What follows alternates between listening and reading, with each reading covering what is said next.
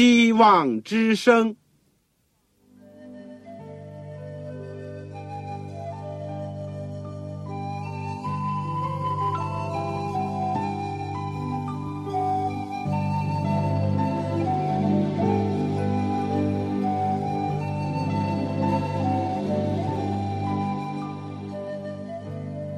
各位听众朋友，各位弟兄姐妹，欢迎您收听信徒培训这个节目。教会的兴旺，不单表现为人数众多，更要求教友的素质好。为了使教会真正达到人丁兴旺，有灵性健壮，希望之声特别为广大的信徒制作了信徒培训这个节目，满足主内同工同道的需要。信徒培训由黄牧师主讲，将有多种课程推出，欢迎弟兄姐妹们踊跃参加。下面我们就把节目时间交给黄牧师。各位亲爱的弟兄姐妹，组内的同工同道，很高兴，我们尽管人不在一起，但是我们的心可以在一起。我们可以借着空中的电波交流我们在组里面的这个友谊，更加呢。一同分享神的话语，领受主的恩典。我们非常高兴能够大家继续收听我们的节目。书上也有很多人能来信给我，包括了一些新的听众朋友。在这里呢，除了向你们感谢，而且希望你们能够坚持的收听，也介绍更多的人来收听我们的节目。因为这个阶段我们所研究的。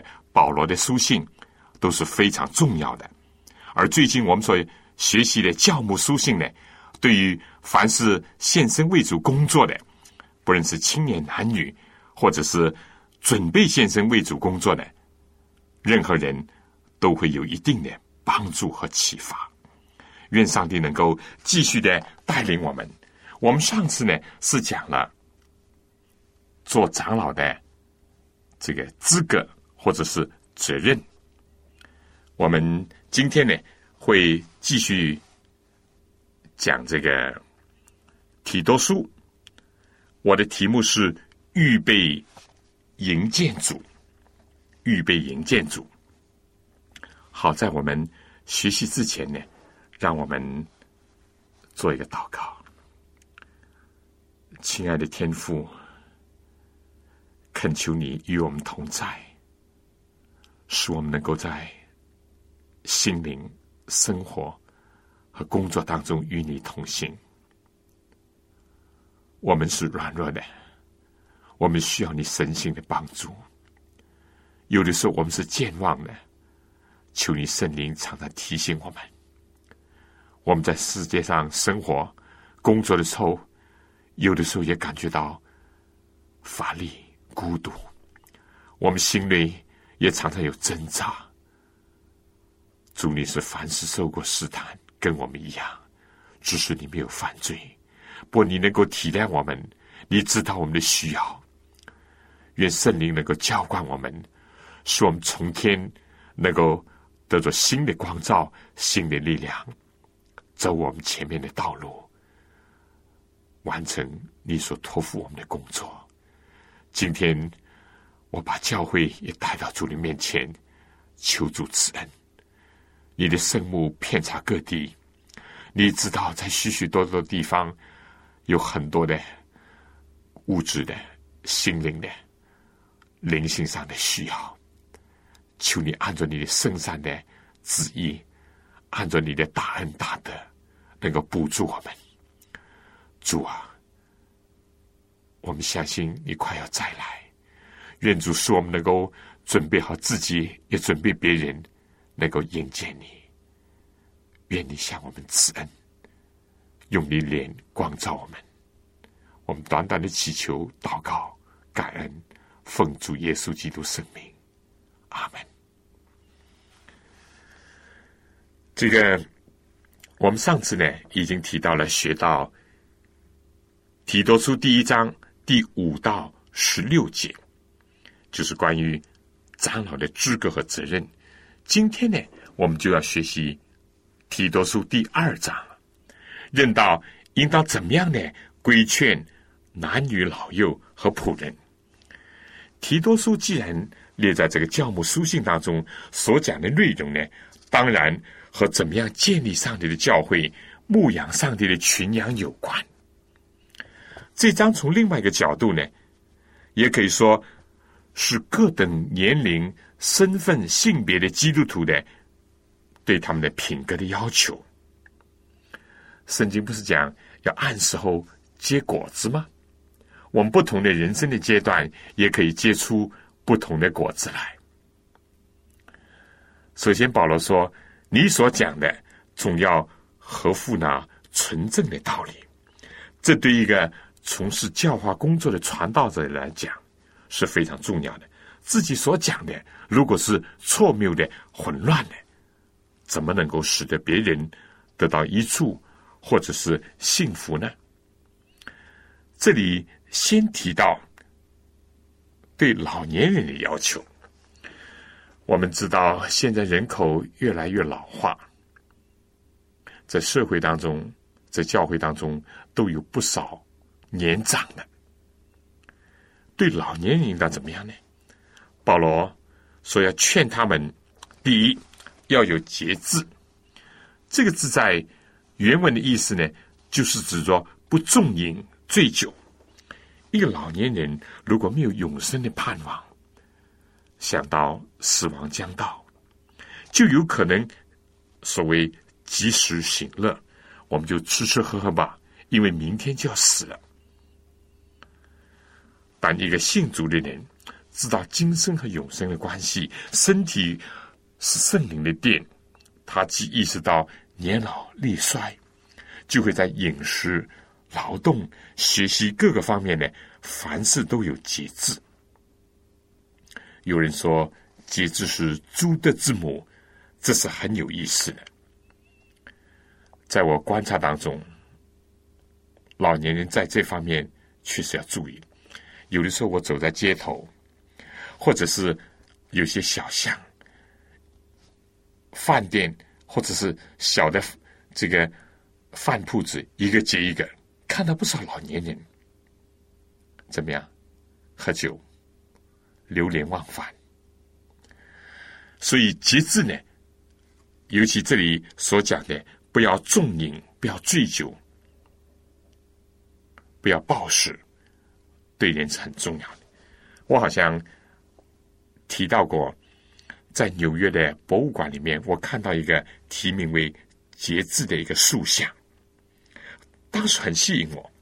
就说一位亭亭玉立的一个女子，她是一个手呢拿了一个圆规，我们学几何用的圆规，一个手呢挽住弓，但扣住了。那个呼之欲出的一个利剑，节制呢，我就体会着，意思就是凡事有方圆、有规则。另外一方面呢，就是善于控制一切的冲动。太快的刀呢，容易割了手；太旺的火呢，会使得锅子烧焦。老年人有的时候呢，意志力是衰退，或者呢，自以为。很老道，结果就会在节制上放松。不节制呢，我们说就会带来很多的损失。在格里底这个贪、懒、馋的城市当中呢，更加有它的现实意义。而今天的时代是不是这样呢？也是如此，贪、懒、馋。第二呢，这个保罗劝勉老年要端庄。这个这个并不是意味着老人要郁郁寡欢，或者是愁容满面。老人们尽可以喜笑颜开，但不要喜笑无度。有些年老人容易倚老卖老，甚至放肆。端庄的人格呢，就是只有一个人。独处的时候，仍然维持着长度。以上要求呢，使我们想到挪亚醉酒、失礼失态，这是多么的不好。今天有的时候电视或者报纸上也报道，有些老年人被人咒骂为老不死，他们侮辱，他们调戏，他们甚至于猥亵那些青少年的男女，这是要非常注意的。这在近代的这个这婚姻学里面也看到了，甚至于。在西方的社会、东方的社会也都有乱伦，这些要敲起警钟。第三呢，劝老年人要自守，就是要能够攻克己身，叫声服我。自治呢，是人性光辉的一个反应。自负己心，所罗门讲，强过攻打一个城市，打下一个城市。自治比法治、人治、政治呢更高超，也可以说是所有这一切的基础。如果每个人都有自治了，那么法治、人治、政治等等呢，都会有相应的一些效果。自治的程度越高，社会监督的职能呢就越低。我记得这是恩克斯所讲的，自治的人呢。也是最自由的人，但人必须受制于圣灵，否则话呢，人就不能自治。因为人是善于放纵的，老人由于生理、心理的老化，容易削弱了自制，生活也难以自理。但人，尤其是老人呢，更加要驾驭在各种欲望之上，而不应当。被欲望所奴役，这就是有智慧的表现。年少无知呢，有的时候可以获得人的原谅；但老大不当呢，就势必令人失望。说饭白吃，人白做，在人生的领域当中，似乎是一无所获。所罗门，我们说他也走过弯路，可信的呢？在他暮年的时候，他能够返回正道，否则话，真是绝妙的一个例证，说明节制、端庄和自守对人是多么的重要，尤其是对老人。除了以上的三点，这个心智上的要求，另外有三点呢，品格灵性的要求。第一，在信心上要成全无次。一个人如果是这个天天月月年年更加的亲近主，没有理由说他的信心会日渐的衰退。老信徒呢，这个可能等主再来已经等了很久了，灵性上疲倦了，信心上涣散了。但是还有一点点的时候，圣经讲那要来的就来，并不迟延。只是一人比阴性得生，他若退后，主就不喜悦。亚伯兰软弱过，但当他九十九岁的时候，主向他显现说：“我是全能的上帝，你当在我面前做完全人。”上帝并没有放松对老年人的要求，但上帝要人不要靠自己这个必朽的身躯以及。薄弱的意志力，而是要握住上帝全能的膀臂。今天，上帝仍然要求老人在信心上要成全无次。如果我们像这个害了癫痫的孩童的父亲那样意识到自己的光景，也就一定会发出同样的呼求：“主啊，我信。”但我信不足，求主补足。其次呢，在爱心上要成全无次。有人爱心渐渐冷淡，或者是把起初的爱心离弃了，或者是年老的时候呢，喜欢吹毛求疵，老是把人看得不顺眼，或者是不容易容忍任何的异己和那些新生的事物。这在教会里面要非常注意这一点。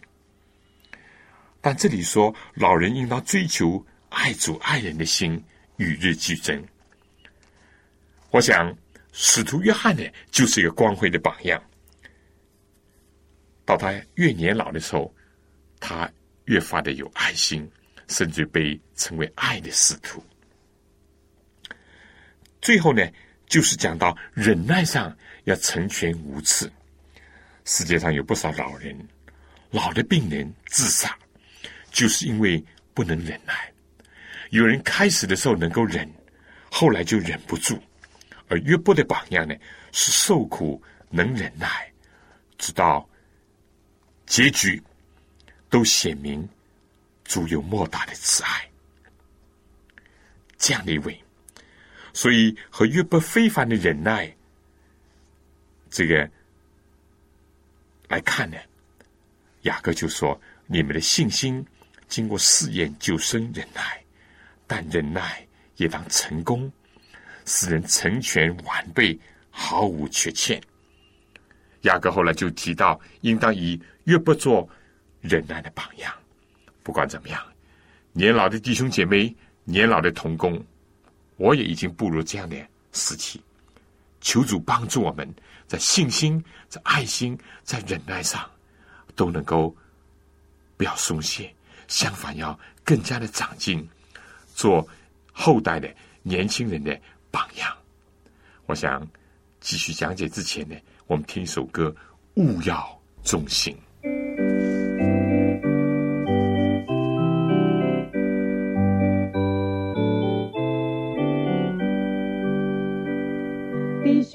要忠心，主耶稣怀福里，我们所等候，所盼望。不久就要进那荣美的天乡，欢唱凯旋歌声悠扬。弟兄要忠心，要天真，要勇敢，宣扬主生命到万方。救主大慈爱高过天深过海，他带我们死将最长。弟兄要忠心，黄金城已在望，就是一人的安乐乡。珍珠的城门也已经打开放，欢迎你进来享安康。弟兄要忠心，不退丧，不忧伤，还要到天国永欢畅。不再有黑暗，也不再有惊慌，那里的晨光永辉煌。弟兄要忠心，主耶稣怀佛里，他是创造主全能王。万圣天使要护送他下降，高敬总数之大声唱。弟兄要忠心来欢迎荣耀我，倾听猪肉声是家家。忠心好仆人可进来的奖赏，享受永生福弟兄要忠心到来时必显明，今日你所存的热忱。那时焕然笑泪珠儿都擦净，头戴不朽焕发光明。弟兄要忠心，主应许永不变，忍受主试炼靠他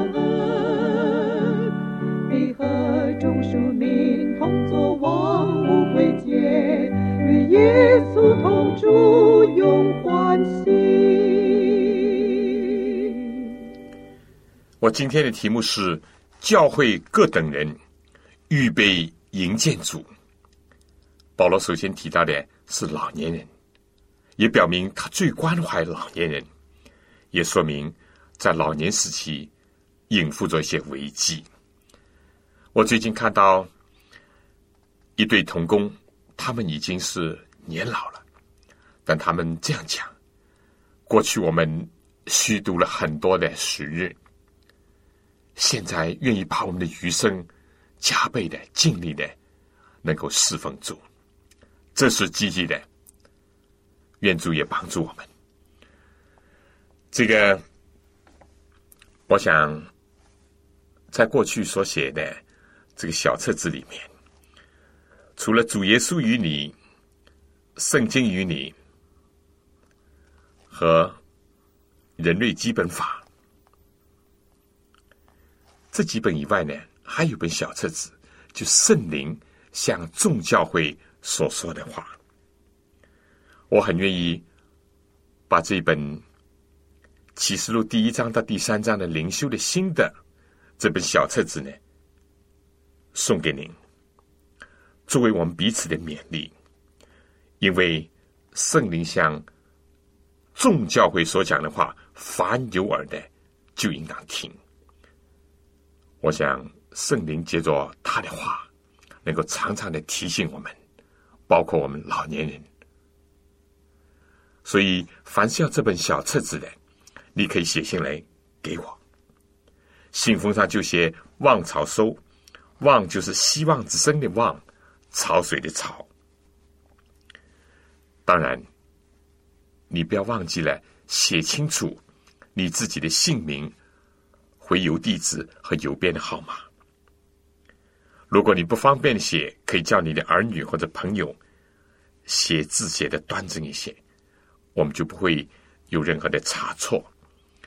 你来信呢，请寄香港邮政总局信箱七六零零号、七六零零号，或者是三零零九号。好，我们下面呢就再继续讲下去。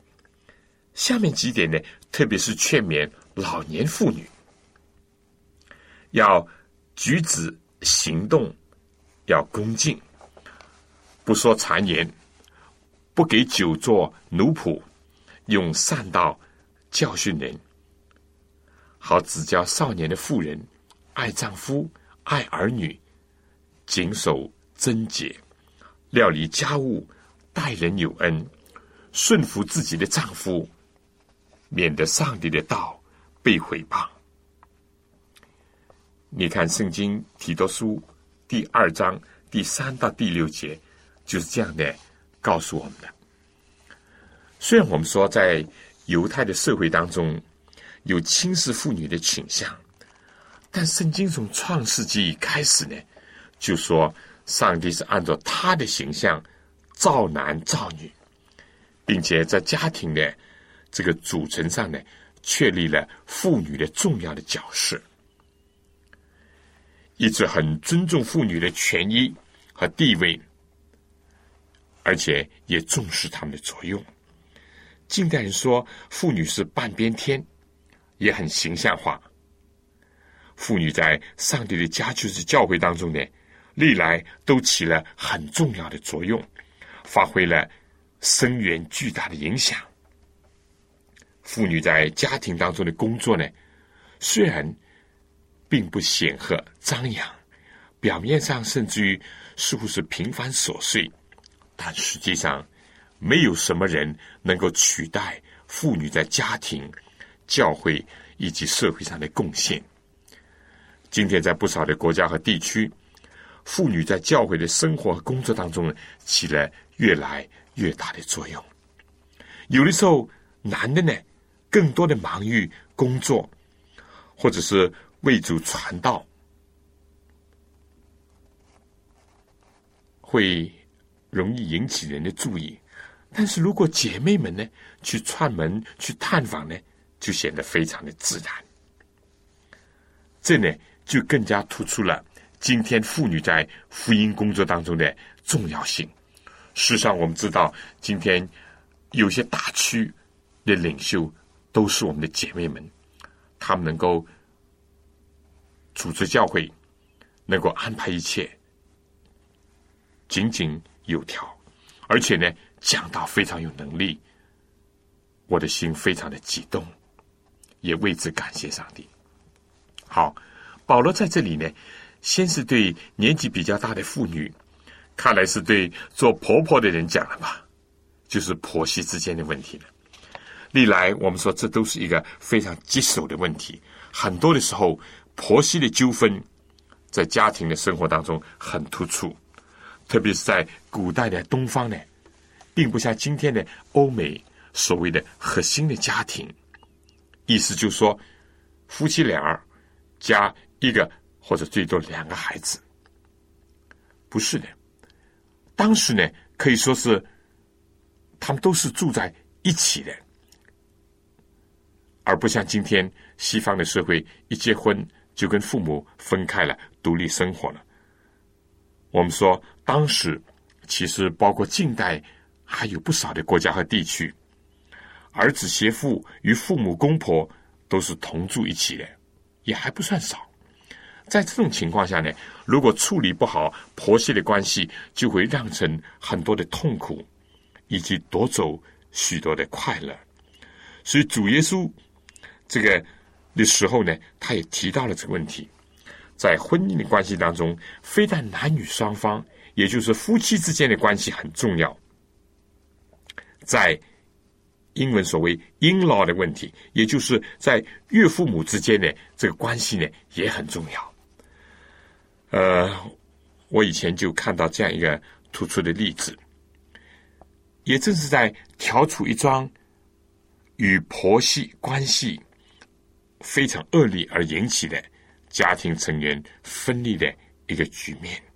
人如果能够遵循了保罗在这里所提出的这些要点，就非常可以避免婆媳好像仇人那种尴尬的处境，而且真正的能够体现中国古语所讲的“家有一老，便有一宝”。老年人，我们说固然行动会迟缓一些。反应也不很敏锐，有的时候呢，说话也可能是唠叨一点，但他们的相帮服务以及经验的传授呢，都是难能可贵的，不是用钱能够买得到的。我们先来看保罗通过提多怎么样吩咐以及提醒教会当中的老年妇人，第一。举止行动要恭敬。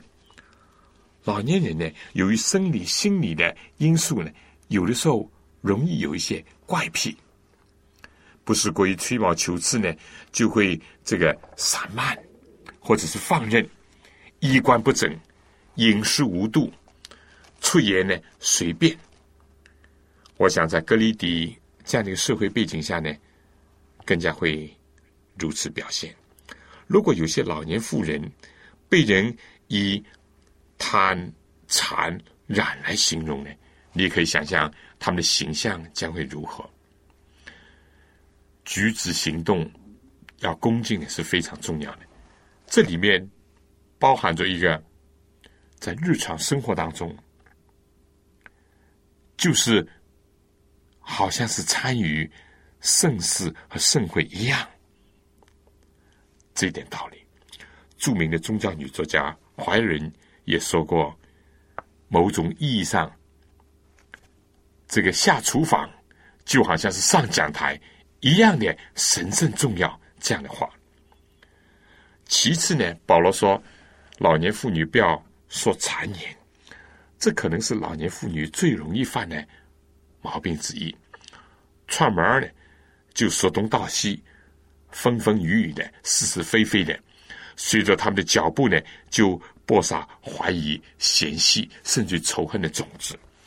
谗言像大马蜂一样，会到处因着跟他接触而传染，并且呢，潜伏期很深，影响很大。智慧人所罗门的箴言当中呢，有不少这方面的教训。比如说《箴言》十六章二十八节、十八章第八节等等，而诗篇十五篇呢，在答复这个问题：谁能寄居上帝的帐幕？谁能住在上帝的圣山？这个问题的时候呢，诗人是这样回答：凡是不以舌头残绑人，不水火毁谤邻里的，就是其中的一个条件。我们说这个常识的老妇人呢？是蛮可怕的。但能够像亚拿那样的老妇人呢，他们的脚中是何等的佳美啊！他们的言辞多么能够安慰、鼓励以及造就人呐！下面呢，保罗又提到不给酒做奴仆，酒对身体的危害呢越来越显著了，对妇女的后果呢更加严重。做奴仆呢，我们说是丧失了自主，也就是没有自由。在罗马这样一个奴隶社会呢，对这个体会是很深的。可能有不少人。由于自己的身份、财富、知识等等原因呢，并不列身在奴隶的行列，他们是自由身，但却有一个奴隶心。其中有的呢，就是成了不良嗜好，包括做了酒的奴隶，有智慧养成的习惯，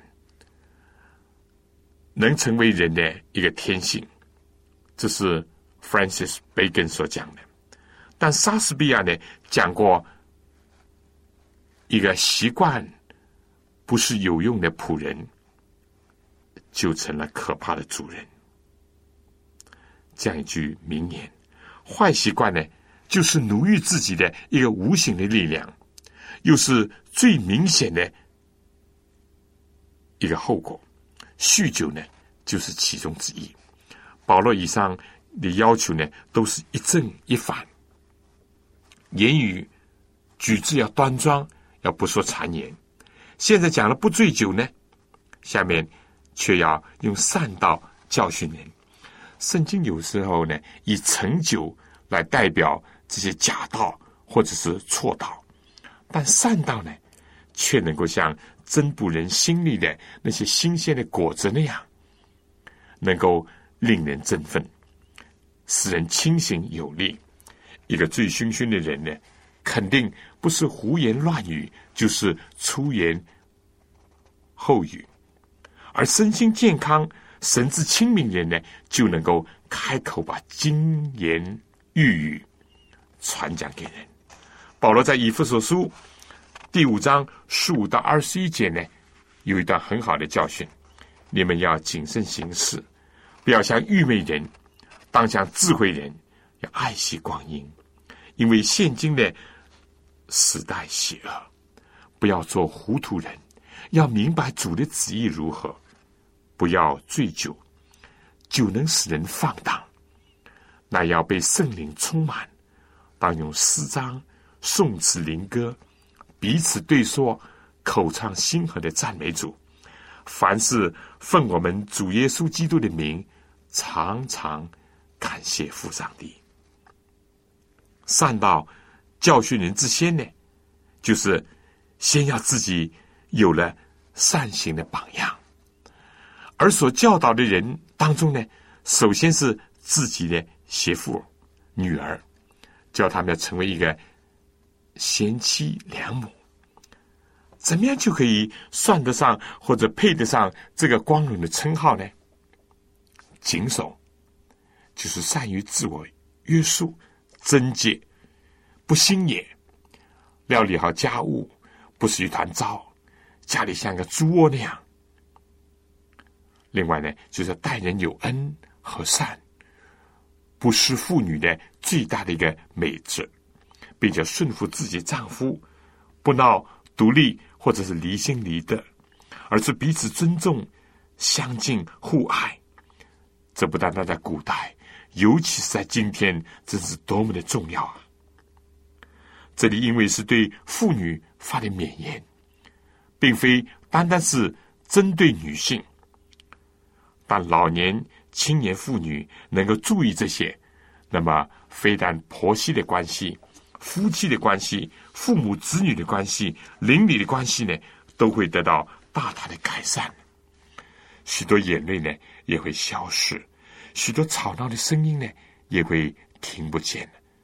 许多人的生命呢，也不会无谓的缩短了。但如果不注意这些呢，保罗在这里就提到了，可能是上帝的道被毁谤。但是保罗希望能够避免这些。一个非常重要的一点呢，就是有耶稣基督在我们的心中，而且要有一个盼望。基督救赎了我们而且主必快来。我想下面呢继续讲解之前就讲到对青年人要注意的问题呢。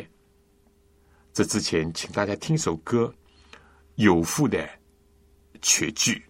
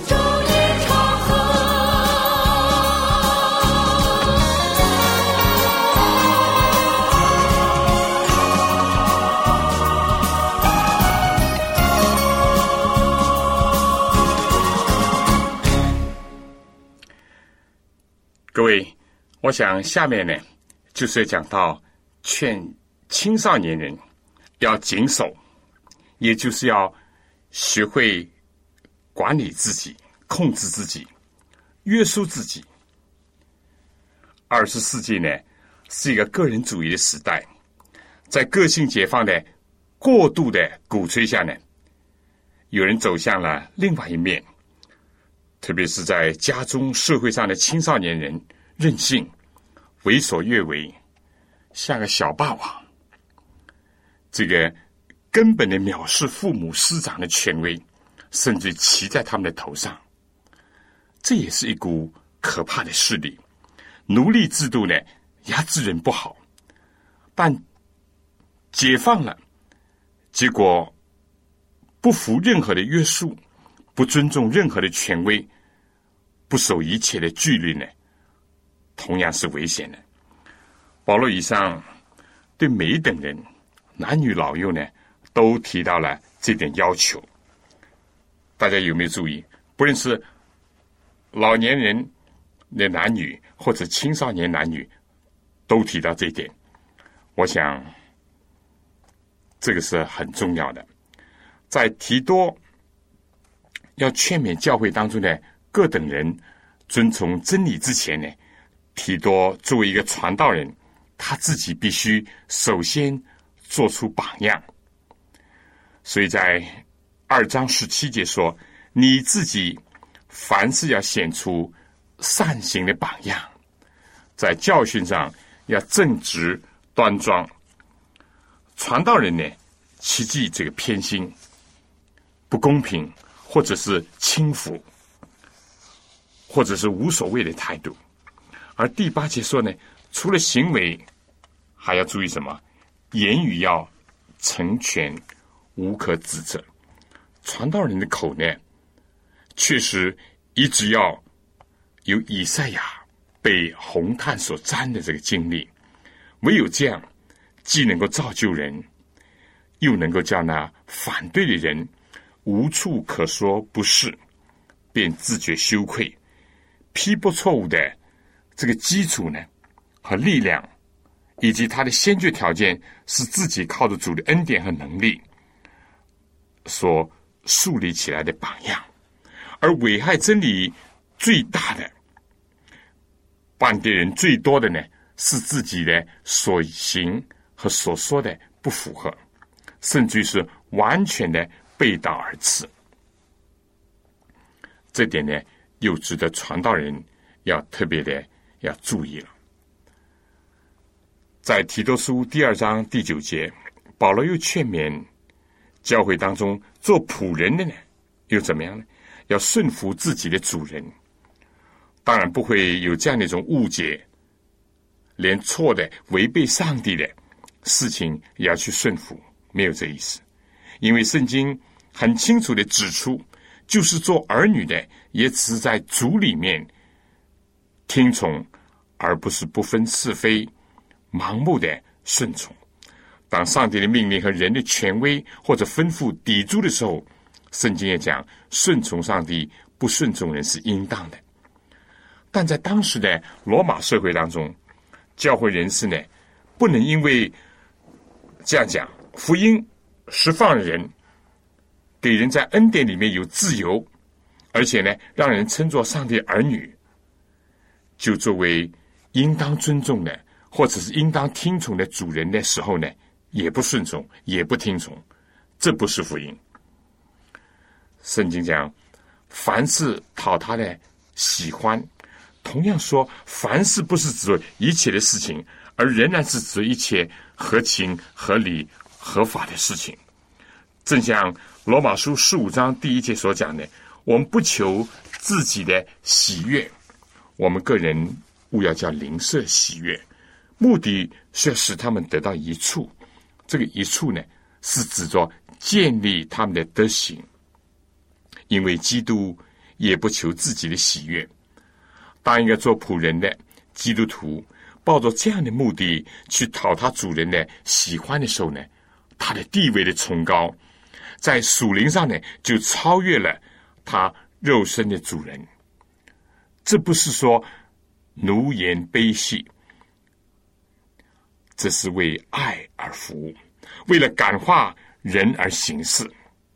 而在另外的场合呢，保罗说，他知道那查验人心的上帝喜欢，而不是用谄媚的话，或者是为了贪心而取悦于人。在正常合理的范围以内，不可以顶撞主人，或者是在上有权的，因为基督徒，我们说一般人，我们也不要去顶撞，何况是自己的主人呢？基督徒只是改变我们属灵的身份，从罪的权势下释放了我们，并不等于要我们放弃所承担的工作，或变乱一切的社会现成的秩序。不是这样。保罗说，蒙召的时候是什么身份，就守住这身份；但如果说能够脱离做奴仆的处境，保罗说也是好的，但在还没有脱离的时候呢，必须还要尽职工作，更加不可以私拿东西，反而要显为忠诚。基督徒即使肉体上是做奴隶的，但他仍然怀有一个崇高的目的，就是以致凡事尊荣我们的救主上帝的道。这里再一次正面的、积极的发挥了上面所提过的，免得上帝的道被毁谤。不但不使上帝道被毁谤，更加借着自己的言行要尊荣他。这是基督徒男女老幼各种阶层的人所怀的一个崇高的目的，可以说也是他们行事为人的。一个动力，嗯，我想呢，在我讲下面这段之前呢，请大家听首歌，《面对面建筑》。我们今天在世界上还有分工，还有地位的不同，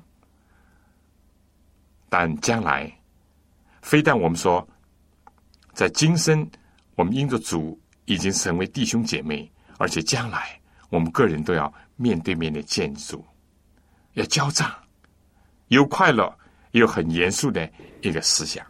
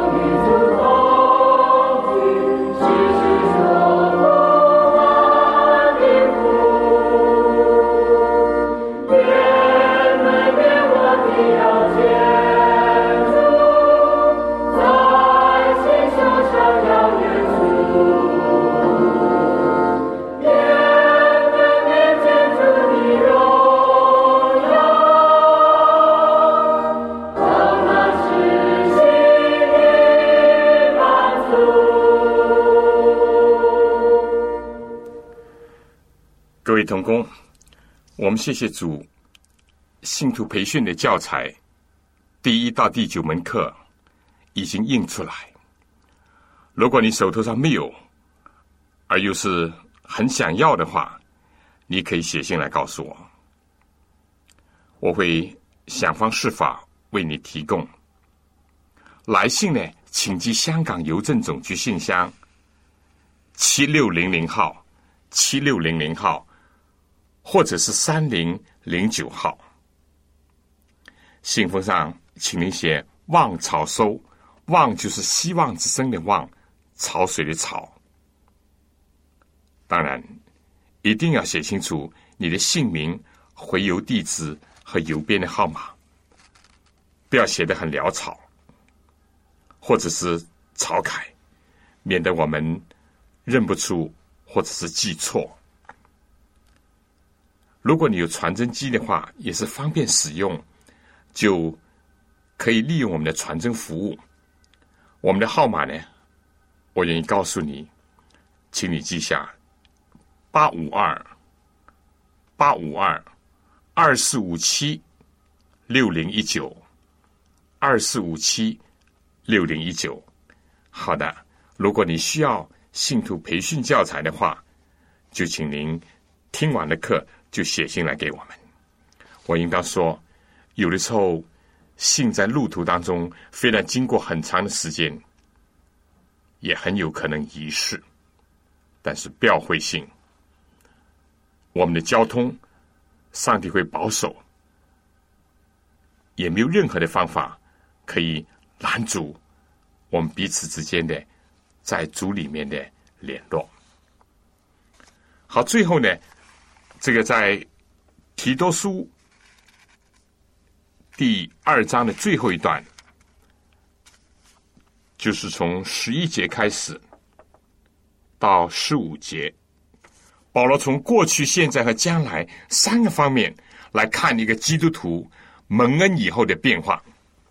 第一，过去呢，上帝救众人的恩典已经显明出来，教训我们除去不敬虔的心和世俗的情欲。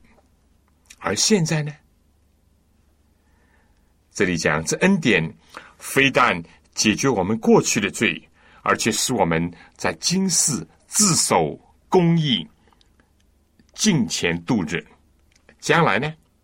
这个救人的恩典，在解决了罪和重新这个建立起我们一个新的人生的基础上，或者是说因信称义和因信追求圣洁的基础上呢，更加令人等候所盼望的福，并等候自大的上帝。和我们救主耶稣基督的荣耀显现，这个由主耶稣所带来的恩典呢，是多么的浩大！也正如主所教导的祷告文当中说：“既求主免我们过去的罪，也给我们天天身心所需要的一种供应和力量，并求主呢。”免我们今后呢进入试探，也救我们脱离将来可能会遇到的凶恶。保罗在提多书二章十四节再次的以这个不同的语句重述了这一点：耶稣为我们舍了自己，要赎我们脱离一切罪恶。但赎罪不是救赎的终极，主还要接近我们，特做他自己的子民，要脱离罪，胜过罪，成为上帝特选的百姓。但甚至连这个还没有完全的达成上帝的旨意，他还要我们热心为善，要去帮助人、救人，而提摩太。后书第三章十六节讲到，圣经上帝的道，在我们这个身上的一切的功效呢，也是如此。非但是消极的赦免罪、除去罪，更加是积极的追求完全，使人成圣，最后呢，更加预备向人行各样的善事。今天对我们来讲，基督复临的鸿福之望呢，应当成为我们极大的动力，使我们离罪成圣，而且服务救人。这道大光要照亮我们人生的行程，使我们看清上帝对我们的终极的一种救证，在勇士当中和他同在，以及在他的国度当中有份。最后，保罗对提多作为一个传道人来讲呢，有四个传道的工作要求。第一，这些事要讲明，自己不要一知半解或者含含糊糊讲不清楚。第二，目的呢是要劝诫人，有的要劝勉，有的要警戒。第三，对有些不听从的信徒，传道人必要的时候要用各等的权柄，要责备人。第四，是不能讲道、劝诫或者是责备，不可叫人轻看。作为一个传道人的人，因为传道者是上帝的代言者，是上帝的使者和代表。愿上帝今天也帮助我们，兼顾我们，使我们能够配为他的名而生活而工作，并且满有谦卑，同时又有属灵的权柄，以致能够拯救更多的人，并且在。主即将复临的时候呢，能够尊荣主的道，能够做好教会当中老年的工作、青少年的工作、男的、女的各方面不同的这个工作，使得教会更加的兴旺发达。弟兄姐妹，今天我们的时间呢又差不多要到了，希望你下次同样的时间呢继续收听我们的信徒培训。目前是教母书信的研究，我们今天是学了提多书第二章，下次我们会研究提多书第三章，希望大家能够预先的多看几遍。同时呢，如果你需要圣经或者是小册子《圣灵像众教会所说的话》，或者是信徒培训的教材呢？因为个人有不同的需要，你可以写信来给我。写信呢，请寄香港邮政总局信箱七六零零号、七六零零号，或者是三零零九号。信封上写“望草收”，希望的“望”，潮水的“潮”，并且写清楚你自己的姓名、回邮地址和邮编的号码，一定要写清楚。如果你有传真服务的，我们也希望你能够利用我们的这个传真机，我们的号码是八五二八五二二四五七六零一九八五二二四五七六零一九。好了，下次同样的时间再会，愿主赐福给您、您的全家和您的教会。